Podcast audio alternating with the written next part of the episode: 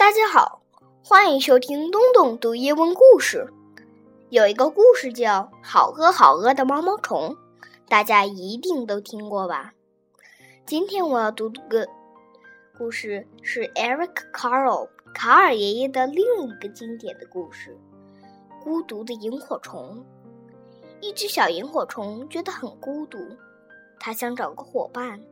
它看到了灯光。烛光、车灯、动物的眼睛和绚烂的烟花，但那都不是他的伙伴。最后，他终于找到了一群萤火虫。我们一起来听这个故事吧。The very lonely firefly. As the sun set, a little firefly was born. It stretched its wings and flew off. into the darkening sky.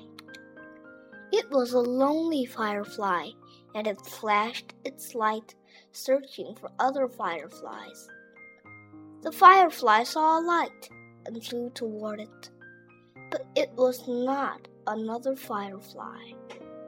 It was a light bulb lightening up the night.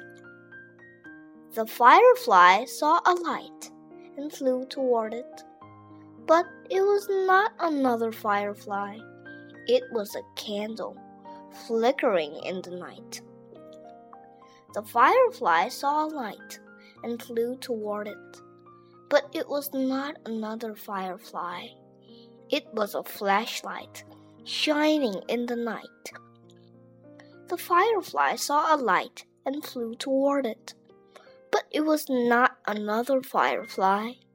It was a lantern glowing in the night.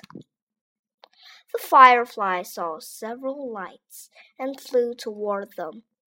But they were not other fireflies.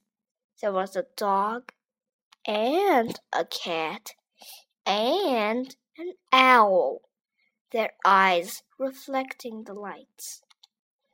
The firefly saw a light and flew toward it. But it was not another firefly. It was a car's headlights flooding the night. The firefly saw many lights and flew toward them. But they were not other fireflies. They were fireworks sparkling and glittering and shimmering in the night. When all was quiet, the firefly flew through the night flashing its light, looking and searching again.